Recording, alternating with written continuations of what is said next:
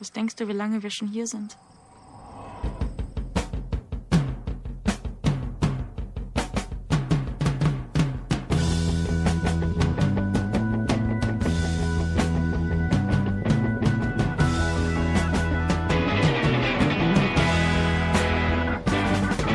Heute zu Gast Kevin Kopacka. Hallo Kevin. Hallo. Wir haben uns heute hier zusammengefunden, um über dich, deine Arbeit zu sprechen und natürlich auch über deinen neuen Film Dawn Breaks Behind the Eyes. Bevor wir da eingehen, würde ich dich aber ganz gerne einmal fragen wollen, wie geht's dir gerade so? Ist alles gut bei dir? Ja, alles gut. Heute sehr verregnet gewesen, ja. deswegen bin ich zweimal ziemlich nass geworden, aber Nee, ansonsten geht's mir gut. Sehr schön. Ja, bei mir ist auch alles gut. Meine Stimme ist so ein bisschen angeschlagen. Ich hoffe, dass das äh, ganz gut durchhält. Ja. Genau, wir haben uns jetzt zusammengefunden, um Dawn Breaks Behind the Eyes so ein bisschen zu besprechen. Der Film wird jetzt am 4.12. in der Creepy Crypt-Reihe in Berlin aufgeführt. Ist das tatsächlich dann die Deutschland-Premiere? sozusagen? Oder wurde der schon vorher mal jetzt äh, in den Kinos gezeigt in Deutschland? Ähm, der wurde vor auf dem Randfilmfest gezeigt. Ach so. Genau. Und jetzt das, ähm, der Creepy Crypt, das ist ja auch im, im Rahmen dieses European Film äh, Months. Deswegen, das ist sozusagen der deutsche Eintrag von, von dieser European oder Film Week, Film Month ist es. Genau, deswegen, das ist jetzt kein, kein offizieller Kinostart oder so, mhm. sondern auch so ein spezielles Screening. Genau, und dann ähm, am 10.12. und am 13.12. in Hannover auf dem Basta la Vista International Genre Festival. Mhm, genau. Genau. Und Kino ist, glaube ich, geplant für 2022, hattest du gesagt. Äh, genau, genau. Ja. Also das kann ich jetzt noch nicht so genau abschätzen, ja. aber geplant ist es schon. Alles klar. Wenn man mal so ein bisschen deinen Namen so einfach auf Google oder ich habe jedenfalls gegoogelt, mal so guckt, wird man ja relativ schnell fündig ähm, und hast ja relativ interessante Beiträge irgendwie dort zu stehen und ähm, zu gucken. Also auch einige Kurzfilme. Ich habe eben gerade noch mal Hades geguckt. Mhm. Ähm, ein Kurzfilm fand ich sehr, sehr gut, hat mir sehr gut gefallen. Äh, einfach mal so mal kurz vorher schon mal zu sagen.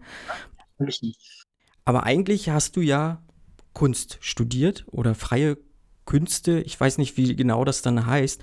Wie kommst du denn zum Film?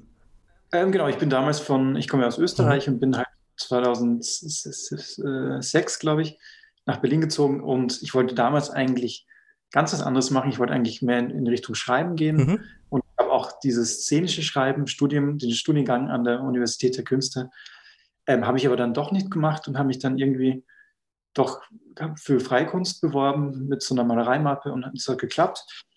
Und dann habe ich ja genau sechs Jahre Kunst studiert und sozusagen als Maler gearbeitet und auch danach sozusagen eher als, als freischaffender mhm. Künstler. Und das ist dann so peu à peu ein bisschen reingerutscht, dass ich dann immer mehr Richtung Film gemacht habe. Also ich hatte schon während des Studiums die ersten ähm, Kurzfilme gedreht. Dann gab es sozusagen Kurse, wo man in einem Semester lernt, wie man ein Drehbuch schreibt und dann im zweiten, wie man das verfilmt. Also das hatte ich dann irgendwie mit 22, glaube ich, meinen ersten Kurzfilm gedreht. Ähm, genau, dann hauptsächlich aber in der freien Kunst tätig. Und das, das ging dann auch irgendwie, als ich Hades gedreht hatte. Da hatte ich ja noch mein Atelier. Ich habe das auch in meinem ehemaligen Atelier gedreht in, mhm. in Berlin. Äh, das war so dieses Stasi-Abheuergebäude ja. früher. Deswegen hat es so diese interessante Struktur.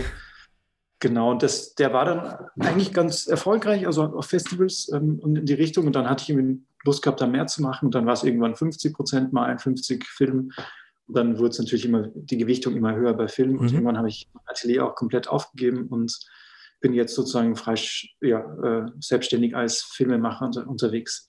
Okay, ja, interessanter Weg. Und dann siehst du dich ja jetzt im Prinzip mehr als, als Filmemacher, sozusagen als, als äh, Künstler. Wobei das ja, glaube ich, ich glaube, wenn man so deine Filme guckt, die sind ja schon sehr ästhetisch so.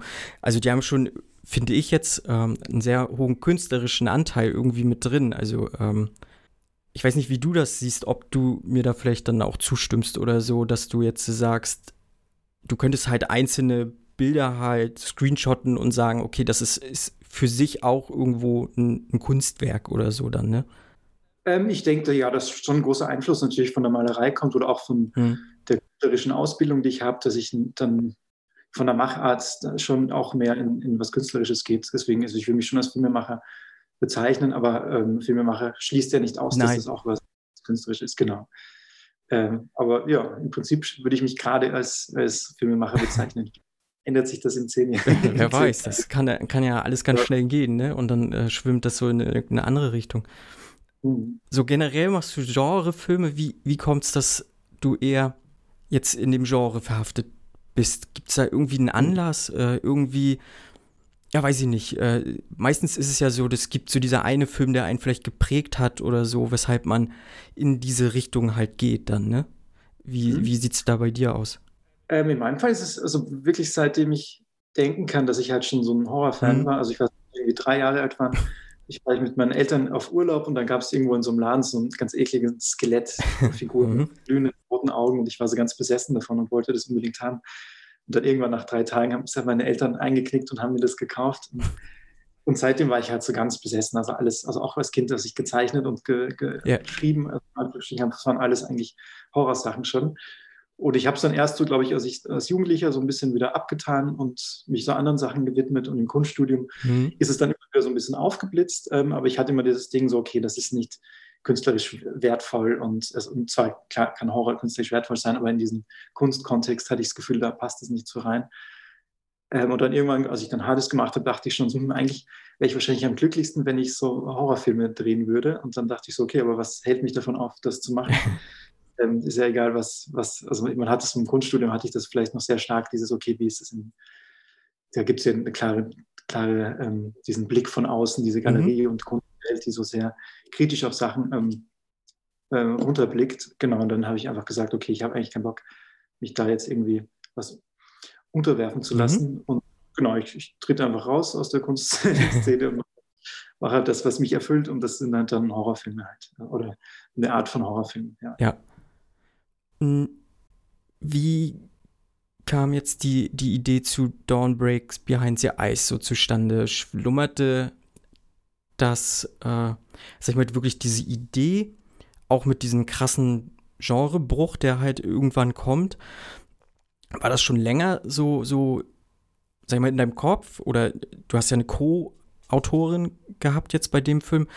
Ähm, oder bei euch beiden so? Äh, oder ist das wirklich relativ leicht von der Hand gekommen? Ähm, ich glaube, das war, war, schon im Prozess, dass diese, gerade dieser Bruch entstanden ist. Also die ursprüngliche Idee war wirklich nur, ähm, wie so eine Beziehung aussieht von, von einem Pärchen, das die Ewigkeit in einem Schloss verbringt, mhm. die jetzt nicht, nicht unbedingt jetzt Geister sind, aber die einen anderen Bezug zur Zeit haben. Aber mhm. es ging dann darum, dass die einfach zu zweit in diesem, diesem Raum sind, diesen, in kühlen Umgebung ähm, interagieren und wie so ihr Alltag aussieht, wenn die halt niemand anderen haben, außer sich selber. Und im Prozess ist dann so ein bisschen diese, diese andere Geschichte entstanden, die sich dann, also wie sich dann entwickelt hat. Mhm. Und Co-Autorin ähm, Lilly Villani, das ist auch meine Partnerin in echt, so. ähm, natürlich, wenn man den Film gesehen hat, klar, klare Parallelen auch vielleicht gibt. Mhm. Also von, von der Inspiration, nicht jetzt von den, von den Figuren selber. Ähm, aber genau, und das war eigentlich aber ganz schön mit ihr, das zusammen zu entwickeln, weil wir natürlich die ganze Zeit ähm, im Austausch waren über den Film und dann wochenlang halt immer nur drüber sprechen können, konnten. Und äh, so ist es dann so ein bisschen mit der Zeit entstanden. Und ich glaube, was so die eigentliche Idee war für den, also was man jetzt nicht spoilern kann, aber ähm, ich, äh, obwohl ich vielleicht, ja, vielleicht spoilere ich schon, wenn, wenn, ich, wenn ich schon dazu was sage. Aber mir, sagen wir so, es ging mir, ich halt fand immer die Idee interessant, auch bei, bei Gemälden, wenn du Figuren siehst, die in, in einem Gemälde drin sind, die, ja. dass die so, oder wie Leute in dem Film sind, dass die einfach so in diesen einen Moment gefangen sind in diesen Rahmen mhm. und äh, das selber aber gar nicht begreifen. So wie wenn du einen Film schaust und die Person immer wieder dieselben Fehler machen würde, ja. weil du halt jedes Mal, wenn du einen Film siehst, würde man sich ein anderes, einen anderen Ausgang erwarten, mhm. aber man weiß, okay, das äh, wird sich immer wiederholen. Mhm. Genau, ich meine, das kommt ja so nach einer halben Stunde, da kam dann auch bei mir so, so dieser, ah, okay, äh, gut, habe ich, hab ich wirklich nicht kommen sehen, fand ich sehr gut. Mich hat der Film ja so insgesamt an, an zwei Sachen so zuletzt erinnert. Äh, den einen möchte ich gar nicht groß nennen, weil man dann vielleicht wirklich zu viel vorwegnimmt. Äh, aber gerade so das, ich sag mal, da wird, ist eine sehr, sehr äh, interessante Party, wird gefeiert. Das hat mich schon sehr an, an Climax irgendwie erinnert. Mhm. Mm, und der andere Film. Kannst du mir im Chat ja, schreiben? Ich glaube, ich weiß, den, welche, ist ein Film aus Japan, äh, sagen wir es mal so. Ja Okay, äh, genau. Und ich sag mal, ihr seid ja schon jetzt irgendwie zeitgleich entstanden, ne? Ich glaube, du hattest den Film jetzt 2018 gedreht, meine ich. Genau. Ja. Ne? Und äh, ja, ist ja jetzt, vergeht ja jetzt doch schon eine ganz schöne Zeit, bis er jetzt wirklich irgendwie aufgeführt wurde. Mhm. Während die anderen beiden natürlich schon so schon in, einer, in einer, irgendeiner Bubble so drin sind halt, ne? Aber wie kam es denn, dass so ein Film nur aus Interesse halber auch für mich und auch für die Hörerinnen und Hörer, dass das jetzt so, so lange dauert tatsächlich in der Postproduktion? Kannst du da vielleicht mal irgendwie drauf eingehen? Ja, also in dem Fall hat es verschiedene Gründe. Mhm. Ich meine, der eine war, wir hatten den gedreht, ähm, bevor ich sozusagen meinen anderen Film Hager überhaupt fertiggestellt okay. hatte. Das heißt, erstmal musste ich sozusagen den, den abdrehen, aber dann musste ich nochmal Hager mhm. fertigstellen.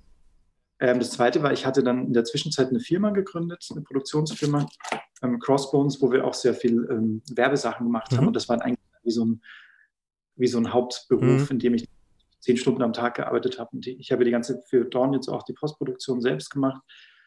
Ähm, deswegen war ich sozusagen auch die einzige Person, die jetzt mhm. dann da gearbeitet hat.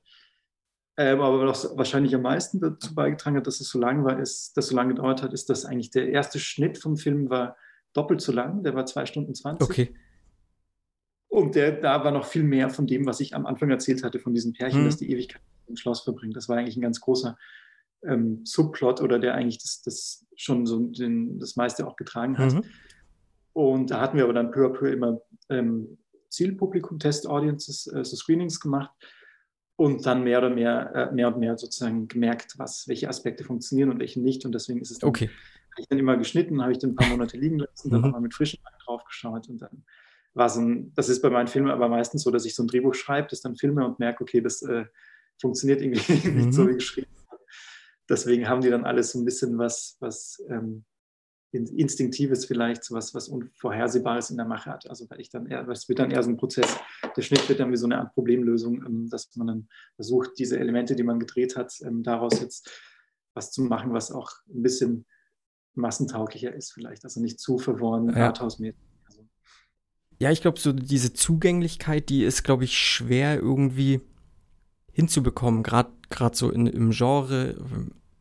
Ich sag mal, wenn du auch jetzt so wie, wie jetzt in deinem Film so doch sehr surreale Sachen oder Elemente irgendwie halt mit reinpackst, so, ich glaube schon, dass das viele, ja, na, abschreckt halt einfach oder, oder ist halt nicht, nicht massentauglich so, ne? Ich glaube, da, da, da versperren sich einfach viele Leute vor und äh, ich glaube, dann finde ich das schon wichtig zu gucken, so, wie kommt der bei den Leuten an, ähm, was muss ich verändern oder so, dass das so ein Prozess ist. Das kann ich mir schon gut vorstellen.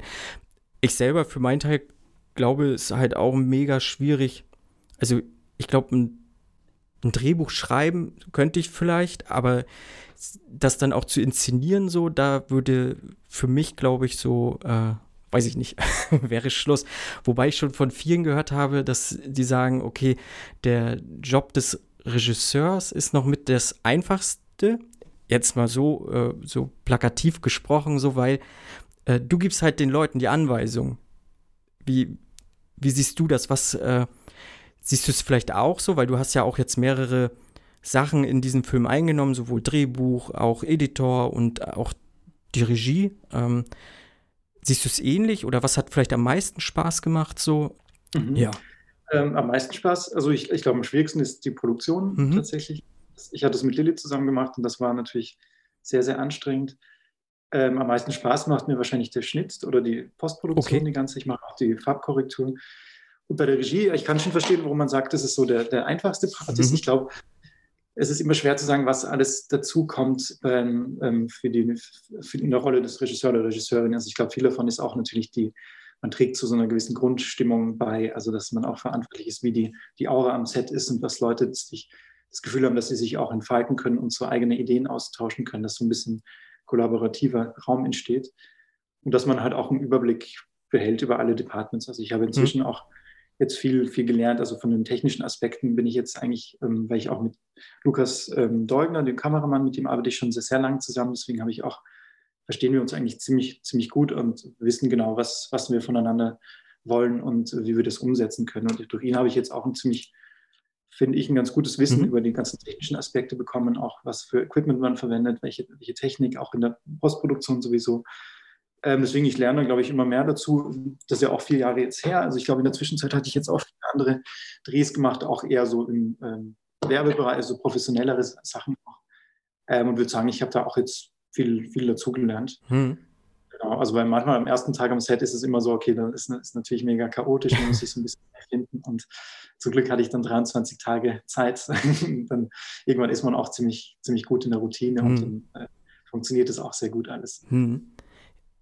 Genau, 23 Tage Drehzeit ist ja echt nicht viel, wenn man mal so überlegt. Äh, und äh, gerade auch, weil, weil ja doch irgendwo ein bisschen Aufwand hintersteht, wenn man den Film sieht. Ähm, ne, das Set ist, finde ich, finde ich äh, gerade für so einen Horrorfilm oder für, für einen Genrefilm eigentlich sehr, ja, bietet sich einfach an, halt.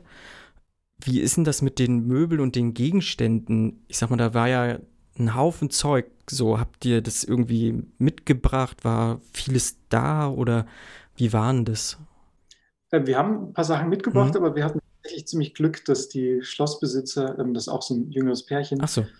dass die einfach einen sehr tollen Geschmack haben, also der mhm. auch ziemlich gut gepasst hat. Also die hatten einfach sehr viele Sachen da, die einfach äh, super gepasst haben. Mhm. Nee, von dem her hat es gut gepasst. Also das, Schloss insgesamt ist also ganz toll. Ich, ich, ich fand es immer sehr schön, dort zu sein. Mhm. Wir sind dann nochmal für die Shoot auch nochmal hingefahren und nee, da hatten wir echt Glück. Okay. Äh, das Schloss ist von mir tatsächlich irgendwie nur 30 oder 40 Minuten entfernt. Ich komme ja aus Mecklenburg-Vorpommern und ah, okay, lustig. Ähm, ich, ich meine, ich war auch schon mal dort oder hab's mir hab's mal schon mal auf jeden Fall von Weitem gesehen. Hm, ist mhm. immer ganz ganz nett, irgendwie, wenn mal Sachen in Mecklenburg-Vorpommern gedreht werden. Hm. Wie kam es denn dazu, dass, äh, dass die Wahl auf Mecklenburg-Vorpommern fiel? Einfach, weil das Herrenhaus, sag ich mal, gepasst hat oder das Schloss? Oder gab es da noch andere Sachen wie, ja, weiß ich nicht, ja. äh, die Freunde und Bekannte, die, die dort dann halt mithelfen konnten oder so? Ja, nee, es war in dem Fall tatsächlich, dass ich über wegen des hm. Schlosses, mhm. also ich, das Schloss kannte ich von meiner ehemaligen Mitbewohnerin, die kannte das schon seit Jahren. Ach so die hat mir schon, schon lange her mal davon erzählt und ich fand es halt immer schon ganz toll. Und äh, nach Hager wollte ich halt dann lieber an einem Ort was machen und hm. genau, dann sind wir zum Schloss gefahren und hat da eigentlich geklappt. Okay. Wir hatten uns auch beworben für Mecklenburg-Vorpommern ähm, für, für ähm, die Förderung. Hm. Aber die waren vom, nicht zum, vom Drehbuch begeistert. Ach so, okay. Ich meine, die, die, glauben nicht, dass ich das umsetzen kann, äh, hatten die dann so gesagt. Da war ich schon so, ah, okay, schade. Mhm. Wobei. Aber es ist auch In, inzwischen sind sie, glaube ich, ein bisschen offener, wenn man sieht, was teilweise jetzt in Mecklenburg-Vorpommern produziert wird. Also die sind ja doch ein bisschen offener fürs Genre geworden als ja, die anderen, teilweise andere Filmförderungen. Ne? Ähm, ich könnte noch mal spannend werden, glaube ich, generell. Nicht, äh, ja, muss man mal gucken. Ich sag mal, du hast ja trotzdem auch, obwohl das ja wahrscheinlich ein relativ kleines Budget war, eigentlich ein finde ich, relativ namhaften Cast auch äh, mit dabei. Äh, waren, waren da äh, auch viele Freundschaftsdienste mit bei oder äh, wo hast du die Stellen wirklich, sag ich mal, ausgeschrieben oder die Figuren ausgeschrieben und die Leute mussten dann halt äh, ja sich zum Vorsprechen gehen oder mhm. wie lief das ab? Im Prinzip war schon, also bis auf Frederik von Lütticher, mhm. der spielt. Das ist ein, ein, guter Freund von mir, mit dem hatte ich schon öfter gearbeitet. Für ihn hatte ich das Drehbuch spezifisch auch die Rolle geschrieben. Okay. Und alle anderen, die hatte ich gecastet sozusagen. Also da okay. kannte ich auch niemanden vorher. Hm. Bei Jeff war es so, ähm, ich hatte für die Rolle eigentlich nur ihn angefragt, weil ich irgendwie auf ihn gestoßen bin, Jeff Wilbusch, und mir schon dachte so, okay, der, der hat irgendwie Starpotenzial, also mhm. irgendwas, er hat schon was sehr Internationales von seiner mhm. Ausstrahlung. Und ähm, hat er dann auch mitgespielt. Inzwischen hat er auch super viel, ist er nach LA gezogen ja. auch und hat jetzt auch große Projekte. Ähm, und Anna Platen ist tatsächlich seine Freundin in echt, mhm. die jetzt in dem Film auch ähm, seine Partnerin spielt. Ähm, das war aber auch jetzt nicht nur deswegen, dass sie Freundin ist. Wir hatten dann auch ein Vorsprechen mit ihr gehabt, aber die hat auch super gepasst. Mhm. Die beiden haben natürlich auch eine gute, gute Chemie. Ähm, und sie, sie, ist auch eine ganz tolle Schauspielerin. Die sind jetzt eben beide nach LA gezogen. Und genau, Luisa Taras, die Margot spielt, das ist, ähm, die war sozusagen auch eine Bekannte von, von Freddy, von den Signer-Stücken. Mhm. Und er hatte mir ganz viele geschickt und ich, ich fand sie auch am passendsten für die Rolle. Und nee, ich hatte das Glück, dass bis auf bei so ein paar von den Nebendarstellern, dass eigentlich alle dich angefragt haben, dass es gleich geklappt hat. Okay. Hm. Ja, den ähm, Frederik Frederik, ne? Mhm. Genau. Ähm, ich sag mal, die spielen ja, es ist ja zum Anfang, dass sie ähm, halt so ein, so ein Paar sind und äh, äh, dieses Gutshaus, dieses Schloss Erben sozusagen, ähm, ich fand, ich glaube aber, das sollte so, ich will mir bloß mal, bloß noch mal nachhaken, dass er gefühlt sehr hölzern äh, geschauspielert mhm. hat, einfach, ähm, oder gespielt hat. Und halt nachher mit dem Bruch war das, war das einfach weg. So, ich weiß nicht, äh, sollte das so tatsächlich? Ähm, ja, ja, ja. Frage haben wir, haben wir ein paar Mal bekommen, lustigerweise. Ähm, aber, aber genau, das ist ja natürlich, das ist ja, also jetzt kann man leider nicht so viel mhm. dazu sagen, aber es ist der, ähm, gerade der erste Part ist ja sehr angelehnt an die, diese 70er Jahre, mhm. ähm, auch diese deutschen Produktionen mhm. und die alle so ein bisschen Pathos haben, wie sie gesprochen haben. Ja, genau. Auch so dieser Sexismus, der dann so durchkommt. Mhm. So ja. Diese Werbungen von damals, so Schatz, dein Kaffee schmeckt mir nicht, ich trinke jetzt im Büro und so, und so oh, er findet nicht. Also das war mhm. natürlich stark daran angelehnt. Ähm. Okay, ja, ja, sehr gut. Hm, ja, dann bist du ja auf Festival gegangen mit dem Film. Ähm, mhm. Weltpremiere war in London. Äh, mhm. Jetzt im, genau im 2021 jetzt, ich glaube August. Ne? Genau. Ja. genau. Äh, wie, wie war das Gefühl da so für dich, den Film dann endlich äh, irgendwie Publikum zu zeigen? Äh, schön, war, hat mich natürlich ein bisschen nervös gemacht, ähm, gerade weil in, in, London lief der ja auf dem IMAX, also auf, okay. Screenings auch richtig auf der, einer der größten IMAX-Screens, was äh, was ich ja krass fand, den zum ersten Mal gleich da zu sehen. Ich glaube, es wäre fast schöner gewesen, den erstmal auf einem mittelgroßen zu sehen. Weil es war auch so eine riesige, wenn du dann hochschaust, dann kannst du die Untertitel War sehr groß. Aber war, also, war generell eine super schöne Erfahrung, bei, auf dem Fright Fest zu, zu kommen, weil ich hatte den eingereicht bei Festivals. Und beim Fright Fest war es wirklich so, ich hatte den tagsüber eingereicht und dann am selben Tag die Zusage dafür okay. bekommen. Ähm, weil ähm, Paul, der, einer, der, der das leitet, den, den hat er sehr gut gefallen. Und Nee, und das war für mich das erste Mal, wo ich dachte, so, okay, ähm, es gibt Leute, die den auch gut finden, sozusagen. Also davor weiß man es nie, weil man hat mhm. für sich gemacht. Ähm, und ich bin mir aber, ich weiß auch, dass das ein Film ist, der sehr die Meinung spalten wird. Also es wird manche geben, die den auch gar nicht mögen, natürlich. Oder, oder gibt es auch Leute, die ihn nicht mögen. Mhm. Ähm, und dann gibt es andere, die spricht er halt total an und die finden den halt sehr schön. Also ähm, und ich glaube, das ist halt immer so bei Filmen natürlich. Das ist ein sehr nischiger Film, ja. aber es gibt halt die Leute, die, die auf die Sachen stehen, die da drin passieren. Also hm. Ähm, genau, und das war interessant. Und jetzt ist er ja auch schon auf, auf ein paar Festivals gelaufen. Wir haben versucht, zu, also zu, zumindest in denen in Europa, dass wir zu denen auch hinfahren. Hatten jetzt so eine kleine Festivaltour gemacht die letzten zwei, drei Monate. Werden jetzt noch auf, auf zwei, drei noch fahren ähm, bis Ende des Jahres. Genau, und das Ganze so ein bisschen ab, abklingen lassen. Also inzwischen kann ich den Film auch nicht mehr sehen. Jetzt habe ich den schon oft gesehen, aber. Ja, wie, wie oft hast du den jetzt schon gesehen? So Pi mal Daumen, ohne, ohne jetzt wirklich in, in der Postproduktion mal so, äh, weil da hängst du ja, glaube ich, dann halt ewig drauf und siehst die Bilder, aber so dieses, dieses fertige Werk, so. Ähm, vielleicht so 30 Mal. Okay, ja, das ist schon. Noch, ja. Aber ich habe am Anfang habe ich mir den auch so, wenn ich nicht schlafen konnte, mir dann einfach so mhm. angeschaut, wenn ich hatte, aber jetzt inzwischen ist es so, okay, ich, ich muss was Neues machen. Ich, jetzt hat es schon so lange gedauert. Ich will es ein bisschen abschließen. Ja. Äh, auf diesen ganzen Festivals, gab es da jemanden, der, der jetzt zu dir hingekommen ist und sag mal, den Film gelobt hat, deine Arbeit gelobt hat, ähm, wo du jetzt selber gedacht hast, wow, ähm, das ist eine krasse Ehre oder das hätte ich jetzt ja nicht gedacht, dass, äh, dass der Film bei dieser Person ankommt oder dass äh, diese Person das so toll findet oder irgendwie so? Ähm, muss ich gerade überlegen, ich meine, beim, beim Fright Fest ist ja auch einer der Mitgründer, ist Alan Jones heißt er, ich weiß nicht, ob, ob der dir was nee, sagt. Der ist auch tatsächlich nicht. Filmkritiker, also der schon ganz lang im Genrebereich ist und auch so mit äh, Dario Argento befreundet okay. ist. Und, und er ist dafür bekannt, dass er eigentlich viele Sachen hasst, also eigentlich die meisten hasst und auch gerade neue Sachen gar nicht mag. Mhm. Podcast sagte dann auch so The Witch und so, die findet er alle nicht gut, diese neuen Haufen. Mhm. Ähm, und ihm hatte aber der Film gefallen, das hat mich natürlich sehr, sehr gewundert, aber sehr geehrt auch. Und äh, ich dachte, okay, das ist schon mal, ähm, äh, also, mal so ein Gütesiegel sozusagen. Ja. nee, das war jetzt bei dem Festival genau. Und ansonsten, ich meine, ich habe jetzt auch viele Regisseure kennengelernt oder mhm. Regisseurinnen, mhm. von denen man halt die Filme kennt, schon seit, seit ein paar Jahren, zehn Jahren oder so. Und das ist einfach cool, dann plötzlich auf einer Ebene mit denen zu sein und mit denen irgendwie Bier trinken zu gehen mhm. und zu quatschen. Ja, das glaube ich. Hast du mal so, so, den namenhaftesten so für dich, wo du sagst, äh, mit dem hast du ein Bier getrunken? Ähm, ah, fällt mir jetzt kein, kein spezifischer ein. Es sind schon viele, also die sind alle jetzt so Mitte 50. Ach so, okay. also schon so, äh, die, also ich habe jetzt mit vielen, vielen älteren Leuten abgegangen, das ist eigentlich witzig. Also die, ich bin jetzt, werde jetzt 34, aber hm. genau, diese 20 Jahre älter sind aus, aus der Generation. Aber jetzt nicht so, so spezifisch jetzt eine Person könnte okay. ich jetzt gar nicht. Genau, jetzt kommt er ja dann, also jetzt läuft es ja so richtig dann auch in Deutschland an, so langsam peu à peu. Äh, was sind denn so deine, deine Wünsche oder Hoffnungen, wenn, wenn der hier gezeigt wird? In Deutschland? Ja. Oder ja. Jetzt, oder, ähm, du meinst vom Release oder jetzt was fürs Publikum, wie der das. das ja, was das Publikum so, äh, wie, wie mhm. das Publikum den am liebsten aufnehmen soll.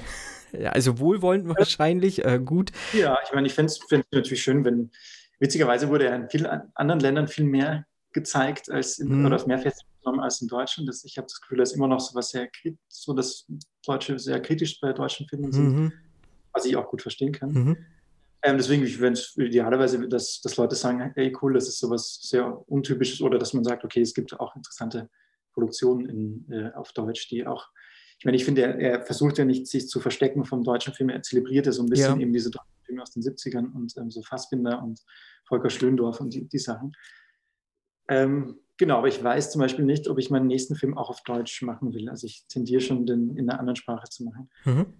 Insgesamt ein bisschen frustrierend fand jetzt innerhalb Deutschland, ähm, was jetzt so Festivals und Screenings anging, ähm, hatte ich das Gefühl, dass andere Festivals, die ähm, supporten sehr viel mehr die Local-Filmemacher. Ja. Also ich war dann auf in Santiago auf dem Festival oder in Puerto Rico und so und die haben dann eigene Kategorien und die feiern halt natürlich dann die Länder aus den eigenen Ländern. Ich hatte das Gefühl, dass in Deutschland eher umgekehrt ist, mhm. dass, dass, gerade die deutschen Sagen eigentlich nicht so wirklich äh, im Genrebereich zumindest so gepusht werden. Ja. Ich sag mal, die letzten Jahre gab es ja immer noch die Genrenale. Ich denke mal, da wäre wahrscheinlich auch gezeigt worden, aber irgendwie ist das ja eingeschlafen und ich glaube, die, die ähm, Betreiber oder Veranstalter, die haben, glaube ich, auch gesagt, sie erstmal nicht mehr, lohnt sich nicht oder so. Äh, was ich ja. halt auch mega schade finde. Also, ähm, ja, unter anderem machen wir ja deswegen auch so ein bisschen so dieses deutsche Genre-Format hier bei uns jetzt im Podcast, dass wir irgendwie ein bisschen äh, äh, Fahne zeigen und sagen, ey, komm, hier gibt's eigentlich schon ein paar ganz geile Filme so und die äh, sollte man auch mal gesehen haben oder den Film wenigstens irgendwie eine Chance geben, ne? Mhm. Ja, du hast ja gesagt, so äh, halt vielleicht so das nächste Ding, vielleicht ein bisschen internationaler. Hast du schon Ideen oder ähm, bist du schon dabei, irgendwas zu schreiben oder äh, schon, schon konkreter vielleicht sogar? Ähm, ja, ich habe tatsächlich so parallel zwei Drehbücher, in denen ich mhm. geschrieben habe. Eines geht fast, geht noch, ist noch ein bisschen ähnlicher zu dem jetzt, also das auch in dem Schloss spielt, aber ansonsten gibt es wenige Ähnlichkeiten. Äh, und das andere, was ich jetzt schreibe, ist so ein bisschen so ein paranormaler Roadtrip, der so in Mexiko spielt, Roadtrip-Film. Mhm. Der so ein bisschen untypischer ist als das, was ich bis jetzt gemacht habe. Deswegen tendiere ich ähm, eher zu dem auch. Also, dass ich so ein bisschen aus meiner Komfortzone rauskomme und mal ein bisschen was anderes mache. Genau, und es gibt jetzt so ein, zwei Produktionsfirmen, die jetzt die Interesse haben, den zu produzieren, den nächsten Film. Also von dem her ist es, muss ich den jetzt hoffentlich nicht, nicht mehr selbst finanzieren. Ja, ich glaube, das ist so mit das Schwerste, ne? Ähm, aber ein Crowdfunding-Projekt oder so hast du nicht gemacht damals für den Film? Äh, nee, wir hatten, glaube ich, kurz das mal angedacht und haben es aber nicht wirklich ähm, gepusht. Also, mhm. weil ich, ich mag das nicht gerne, Crowdfunding zu machen. Mhm. Das ist mir immer ein bisschen unangenehm und es ist ja letztendlich auch sehr viel Arbeit, das äh, eine Crowdfunding-Kampagne zu machen. Und nee, und ich hatte halt ähm, durchs Bilderverkaufen hatte ich halt ein bisschen Geld eingespart so, und dann nutzen können. Äh, was ich, ich finde es insgesamt auch ganz gut, den selbst finanziert zu haben, dass man die kreative Kontrolle hat und dann wirklich auch selber beschließen mhm. kann, was was man jetzt zeigt oder nicht. Ähm, aber ja, also nervlich war es natürlich nicht so gut, weil ich auch viele Existenzängste hatte in ja, den letzten drei Jahren. Und äh, klar. Ja, das glaube ich. Ähm, ich würde noch mal kurz auf den Cast zu sprechen kommen. Ähm, ich hatte ja vorhin schon diese Party angesprochen und die wird ja auch noch mal ein bisschen ja, expliziter. Äh, mhm. Wie stellt man als als Verantwortlicher so seine Leute darauf ein, jetzt wirklich da nackt und sehr eng beieinander zu liegen? Ähm, ich glaube, da hat ein bisschen Alkohol natürlich mitgeholfen mhm. bei den Studenten, um ein bisschen locker zu werden. Und ich glaube, es ging dann ganz schnell, äh, dass dass das alles sehr vertraut war. Und Problem war halt nur, man, man dreht dann eine Einstellung, die sind alle voll drin und dann ist okay, Cut, jetzt drei Stunden Umbau für den nächsten Shot und dann okay. hast du halt eine Gruppe von Leuten, die dann natürlich noch in, dem, in dieser Energie drin sind und dann natürlich wild rumlaufen durch Schloss, während man halt den nächsten Shot aufbaut. Das war ein bisschen chaotisch, aber hm. äh, hat sich aber gelohnt auf jeden Fall. Hm. Ja, ist auch mutig. Also ähm, habe ich so glaube ich, auch noch nicht wirklich so wirklich gesehen. Nee also wie gesagt, das hatte mich äh, sehr an, an, an Noés Climax so erinnert, auch so generell, ähm, ja, ich sag nur Zuckerwürfel halt, ähm, sie kriegen, kriegen einen Zuckerwürfel und dann wird es ein bisschen wilder. Und diese Schnittmontage dann dazwischen, äh, die hat das ja auch nochmal so ein bisschen befeuert. Und äh, da habe ich so, also diese Schnittmontage, das war jetzt in Hades auch nochmal kurz, also kürzer auf jeden Fall. Und das fand ich ja, finde ich ja großartig. Also da, um dir mal ein Lob auszusprechen, also das habe ich, habe ich so jetzt, meine ich, auch noch nicht gesehen und äh, fand ich wahnsinnig gut einfach. Mhm. Ah, Dankeschön. Ja, ja, gerne. Also fand ich, fand ich wirklich äh, krass. Äh, und hat mich auch voll abgeholt, auch mit dem Score. Wer, wer hat denn die, die Musik dazu beigesteuert? Die habt ihr ja mit Sicherheit auch irgendwie selber komponiert, produziert oder habt ihr das irgendwie eingekauft? Ähm, teils, teils, teils, genau. Teils. Hatte, also bei diesen, diese Szene, die du meinst, mhm. da ist das Lied tatsächlich. Also ich habe das eingesungen okay. und ähm, äh, wie bei Hades hatte ich auch da, also ich hatte am Anfang immer den ganzen Soundtrack selbst gemacht mhm. und, und irgendwann so ein bisschen an meine Grenzen gestoßen. Deswegen ja. hatte ich jetzt hier Hauptscore, hatte auch ein Produzent gemacht, Authentic. Und dann hatten wir noch so eine Psychedelic Band, die Liquid Brain Orchestra heißt. Ähm, und die beiden und, und ich zusammen haben so ein bisschen diesen Original Score gemacht und dann haben wir noch ein paar, weil es ja auch in den 60er, in, in den 60er mhm. spielt, ein paar Lieder ähm, lizenzieren lassen. Mhm. Auch ein sehr, sehr komplizierter, kostspieliger ja, das glaube ich. Musiklizenzierung. Ähm, aber genau, das, das, deswegen ist es eigentlich eine ganz gute Mischung aus, aus ein bisschen lizenzierter Musik und ein paar extra für den Film gemachte Sachen. Hm ich sag mal, denn äh, wir haben ja da auch einen Regisseur innerhalb des Films zu sehen, mm, der, der ja auch wirklich teilweise irgendwie an seine Grenzen kommt, mit Selbstzweifeln zu tun hat. Äh, äh wie, wie viel steckt da in, äh, von dir drin? Tatsächlich? Ähm, ich, ich kann ich würde jetzt sagen, also ich würde jetzt sagen wenig, mhm. aber das ist gelogen, weil es sehr un unterbewusst viel ja. wahrscheinlich damit einspielt, also bewusst eigentlich nicht. Ähm, aber klar, das wird wahrscheinlich oft ähm, ist das wahrscheinlich eine Frage auch, wie, also es war ja auch interessant dann am Set zu diesen, diesen Mindfuck zu, zu, zu leben und dann diese ganzen ähm, verschiedenen e Realitätsebenen da ähm, mit, also ohne mhm. zu viel verraten, wobei Leute vielleicht jetzt schon mehr Ahnung haben. Ja. Ähm, nee, das hat schon irgendwie Spaß gemacht auch, aber vielleicht, deswegen war es vielleicht auch interessant, das so ein bisschen so auszuleben auf, auf so eine Art, so eine Extremversion von einem vielleicht. Ähm, aber genau, ich würde jetzt von mir behaupten, dass es gar nicht zu viel Parallelen gibt. Aber klar, selbst Zweifel hat man natürlich immer. Hm. Hast du eigentlich irgendwie eine Lieblingssequenz in dem Film? Ähm, auch ich habe so ein, ein, paar. Ich mag das Ende, finde ich irgendwie schön. Mhm. Das mag ich eigentlich. Ich mag auch diesen, was du, also die bisschen äh, Gaspar Noé-mäßige Sequenz finde ich sehr schön. Und auch so davor, die Szene davor, die kommt.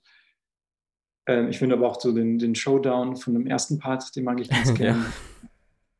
Nee, es gibt, es gibt schon einige, die ich mag. Also mhm. ich finde, äh, ich bin eigentlich jetzt sehr zufrieden, wie alles, alles gelaufen ist nach jetzt den, ich glaube, das ist ja Version 35 dann oder, oder mehr noch, die, die jetzt von den Schnittversionen ist geworden ist.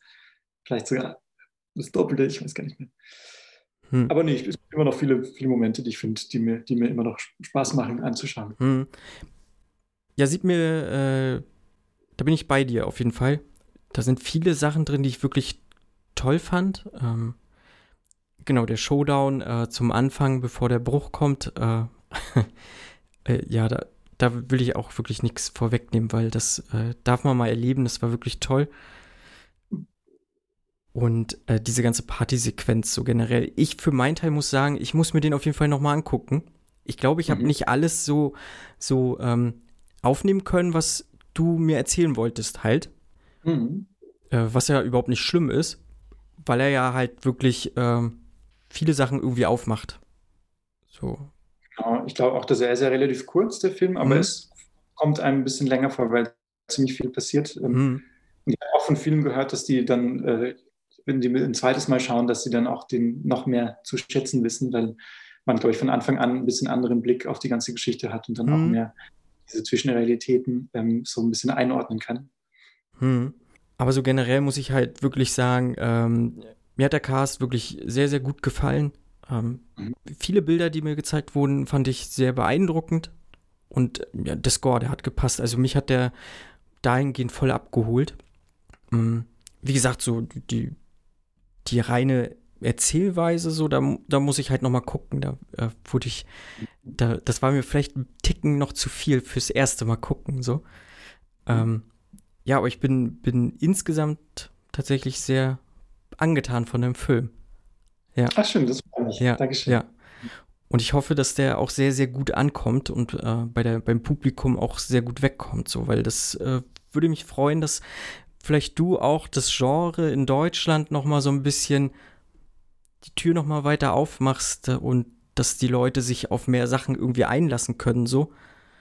Das äh, würde, mir, würde mir sehr freuen. Also man hat ja doch schon ein paar, die es versuchen, so, aber irgendwie er will es nicht, ne? Es, es will nicht. Die Leute gucken ihren Tatort und sind damit zufrieden und sind schon teilweise da überfordert, wenn irgendwie Genre-Elemente reingehen oder sowas. Ähm, ja. So generell, so deutscher Film, hast du vielleicht ein, ein, aus Deutschland einen Lieblingsgenrefilm, so den du äh, empfehlen würdest, könntest? Ja, ich meine, den kennt man wahrscheinlich die meisten. Nekromantik oder so ist natürlich mhm. ein Klassiker. Oder die ganzen Jörg Blutgerät-Sachen ja. sind eigentlich ziemlich interessant. Ähm, dann auch von, wie heißt der, von Robert Siegel, der hat auch äh, Laurin, das ist auch ein schöner Film. Ähm, dann ansonsten von den neuen, ich meine, ich fand ja Lutz hat mir sehr mhm. gut gefallen. Beim Hagasusse auch, also mhm. das sind so die, die letzten Genresachen und auch jetzt ähm, Nikios Chrysos finde ich auch immer interessant. Jetzt hat er diesen A Pure Place gemacht, diesen neuen Film. Ach so. Mhm. Äh, der ist auch interessant. Also es gibt schon, schon coole Sachen auch. Ähm, ich habe das Gefühl, dass aber von denen auch viele, ich meine, Lutz ist ja auch, glaube ich, international besser ja. angekommen. Und Silvan Singer macht jetzt den, auch, glaube ich, jetzt eine internationale, mit John Malkovich dreht er jetzt, glaube ich, den okay. nächsten Film. Ähm, deswegen, das ist halt immer das Gefühl, dass halt dann die interessanten äh, Filmemacher oder Macherinnen dann irgendwann dann auch keinen Bock mehr haben, wenn die in Deutschland nicht, nicht gesehen werden, die Sachen, dass die dann halt auch irgendwo anders hingehen und dort, dort Filme machen. Also ja, es ist ein bisschen frustrierend manchmal, mhm. aber mal schauen, was sich, was sich ergibt in Zukunft. Hm. Äh, aber für dich wäre es halt auch durchaus eine Option, wenn, wenn jemand anklingelt und sagt, äh, aus den USA jetzt beispielsweise, hier, wir, wir möchten gerne was mit dir machen, dann würdest du halt nicht Nein sagen. Also so, sag mal jetzt in Anführungszeichen, ich mag das immer nicht so heimatverbunden, äh, bist du dann mhm. doch nicht, dass du sagst, nö, ich möchte mich eigentlich nur auf den deutschen Markt austoben oder so? Äh, nö, ne? Da wärst du nee. wahrscheinlich auch gleich weg. Hey, Österreicher, wenn dann in Österreich vielleicht mal was zu drehen. Aber nee, ich, ich äh, jetzt sind ja die Produktionsfirmen, mit denen ich jetzt hm. äh, Kontakt war, die sind ja auch alle, also einer ist aus England so. und zwei aus Amerika. Also ich glaube, hm. die, die, Tendenz ist schon eher, das international zu machen, das nächste. Hm. Ab und zu stelle ich mal die Frage, würde ich auch hier, wenn würdest du es zulassen, dass jemand anderes deinen Film jetzt vielleicht remaked? Oder wie stehst du generell zu Remakes? Remake. Ja. Ähm, ach witzig, ich hatte heute lustigerweise mit Lilly haben wir darüber gesprochen, dass wenn, also hypothetisch äh, jetzt ein, ein, Remake von dem Film gäbe, ich finde es einerseits finde ich es mega interessant, einfach zu mhm. schauen, was jemand anders draus macht. Andererseits fände ich es natürlich auch interessant, einfach jetzt so die Dinge, die ich jetzt vielleicht anders machen würde, da so ein bisschen einen Neustart zu haben und das Drehbuch anders anzulegen jetzt ähm, äh, und das sozusagen jetzt zu einfach die Aspekte aus, also ja, an, äh, anders zu machen, die man gerne geändert hätte von dem her geht es in beide Richtungen. Ich fände es auch lustig, da selber eins natürlich mhm. zu machen, aber ich finde es natürlich auch sehr spannend, wenn wer anders ein Remake von dem Film macht. Also weil der Film ja auch, finde ich, sehr so in dem Zeitpunkt, in dem Schloss, in der Konstellation so entstanden ist und ähm, so ein bisschen viele Zufallselemente drin waren. Das ist, glaube ich, nichts, was man so planen kann. Deswegen wäre es ja gerade spannend, wie ein Remake davon aussehen könnte. Mhm. Hättest du einen Wunsch, äh, Regisseur dann oder vielleicht auch Regisseurin, äh, den du dir dort vielleicht vorstellen könntest oder an denen du dich sowieso generell so äh, anlehnst und sagst, die, dessen Stil, ähm, also nicht kopieren oder, oder, äh, aber diesen Stil, den magst du halt oder, oder den, äh, ne, dass du sagst, äh, ja, das ist mein, mein, ja, wie sagt man, mein Vorbild halt einfach oder so? Ähm, also habe ich jetzt bei Regisseuren gar nicht unbedingt mhm. vor. Also es gibt viele, was ich sehr gern mag und dessen Filme schon auf eine Art natürlich inspirierend sind. Wenn ich jetzt an so einen bestimmten Regisseur oder Regisseurin denke, ich könnte mir Anna Biller vorstellen, die The Love Witch gemacht hat. Die ist natürlich, hat es perfektioniert, diesen 60er-Stil. Mhm. Ähm, oder Peter Strickland, mhm. der auch, ähm, würde auch gut, also das sind natürlich die, oder ähm, Helen Cartet und Bruno Forzani, die sind am Meer und so diese Filme, aber die werden vielleicht alle zu speziell äh, spezifiz spezifiziert auf dieses ja. 70er-Genre-Ding. Ähm, Deswegen wäre es vielleicht auch interessant, jemand, der, wo man es so gar nicht erwarten würde, was die Person machen würde. Aber ja, so Ben Wheatley finde ich auch interessant, mhm. was er daraus machen könnte. Und ach, keine Ahnung, könnte, könnte alles, alles passieren. Würde, wenn ich eben Regisseur oder Regisseurin, wird es ja ein ganz anderer Film. ist schon interessant. Hast du noch was zu deinem Film? Also möchtest du noch mal äh, irgendwie die Werbetrommel rühren für deinen Film? So? Ähm, also ich meine, du hast ja auch schon gesagt, ich weiß ja nicht, die Zuhörer werden ja in ganz Deutschland sein, Zuhörerinnen und ja. Zuhörer. Ähm, aber genau, wer in Berlin ist, äh, eben am 4.12. 4. Im, im der Creepy Crypt, dann wird er auch recht spät gezeigt, was ich cool finde, wird, glaube ich, 22.30 Uhr gezeigt. Äh, und für mich war das, ist der Film eh so ein bisschen so ein Midnight-Movie. Und mhm. bei Festivals ist es halt, manchmal läuft er dann um 2 Uhr nachmittags äh, oder was ich um 6 Uhr ja, nachmittags. Also ja, ja. Interessant, äh, bei dem in, ähm, im Lodderbast-Kino läuft er, glaube ich, auch um 9.30 Uhr, also auch recht spät. Ach so.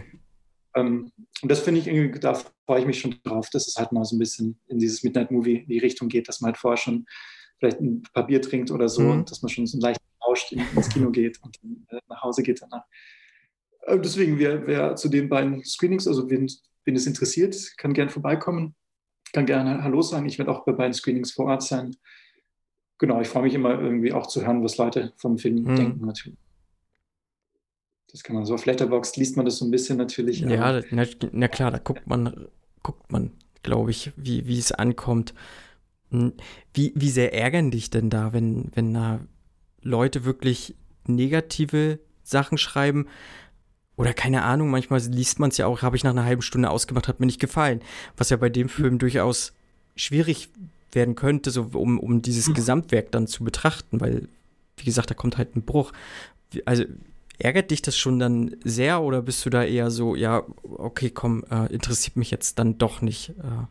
Ähm, ich ich glaube, mein Ziel wäre es, dass mich das nicht interessiert ja. und es ist immer, es ist ein bisschen so ein Kampf. Dann gibt es Momente, wo ich, wo ich mich dann sehr reinsteige, wenn irgendwas äh, mich gestört hatte. Bei Hager hatte ich das ja ein bisschen gelernt, weil der ist ein ziemlich, der ist ja noch viel, viel unkonventioneller. Mhm. Mein ähm, Spielfilm, der viel mehr ähm, Grund gibt, den zu hassen, würde ich sagen.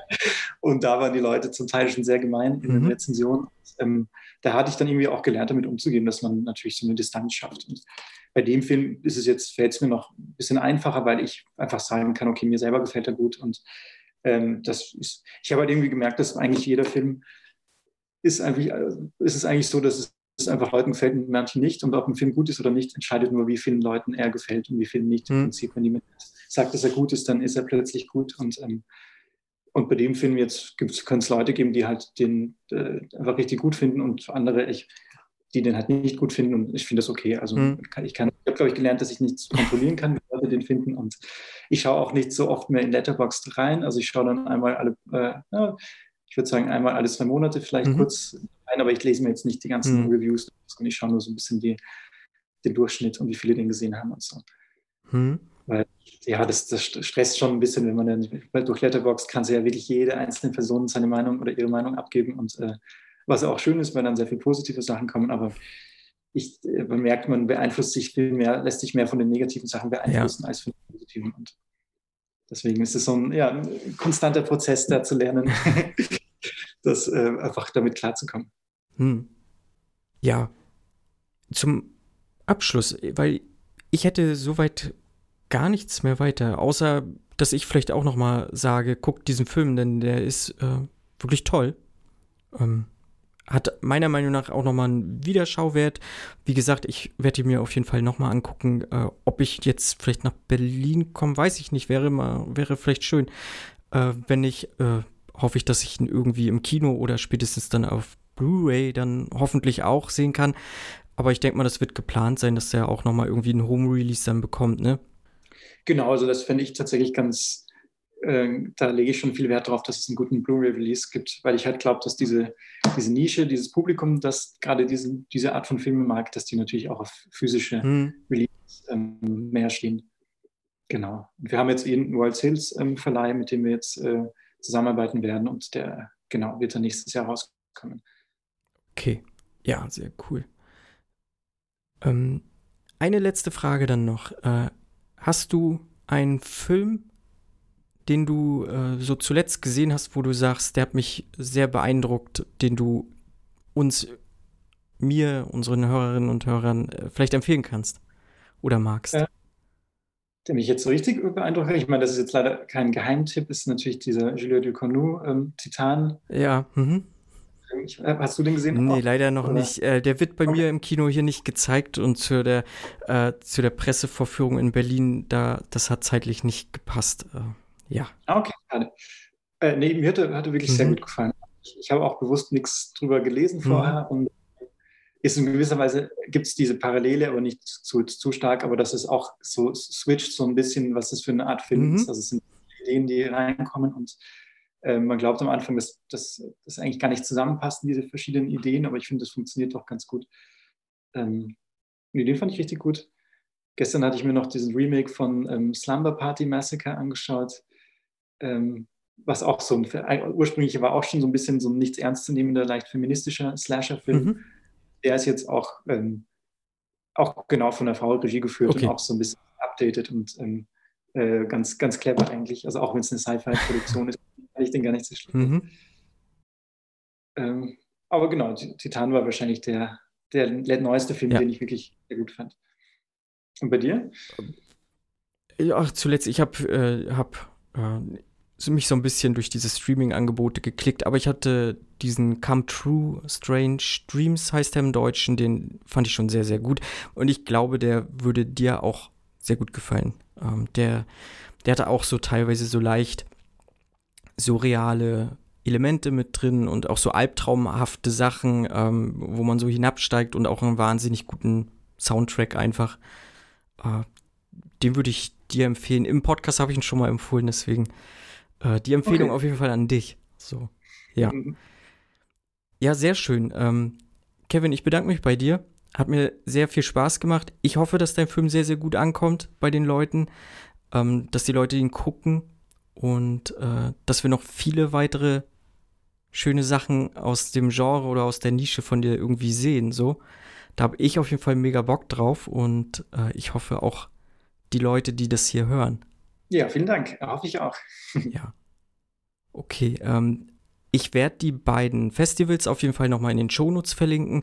Da könnt ihr dann raufgucken ähm, und die Filme, beziehungsweise deine beiden Kurzfilme, die sind, glaube ich, auf Vimeo frei verfügbar. Mhm. Und ich glaube, Hager ist auch auf Vimeo oder auf YouTube, meine ich. Ähm, Amazon Prime ist der. Ach so. Genau, da kann man den sehen. Okay. Genau, das verlinke ich nochmal, beziehungsweise schreibe ich nochmal rauf und dann ähm, guckt Kevins Filme, Leute, und ich verabschiede mich und würde dir, Kevin, gerne nochmal irgendwie die letzten Worte überlassen. ja, vielen Dank fürs Zuhören und genau, ich, äh, wie gesagt, ihr könnt mir immer gerne schreiben, wenn ihr Kommentare zu den Filmen habt. Äh, ich freue mich immer zu hören, was die Leute denken dazu. Okay, dann tschüss.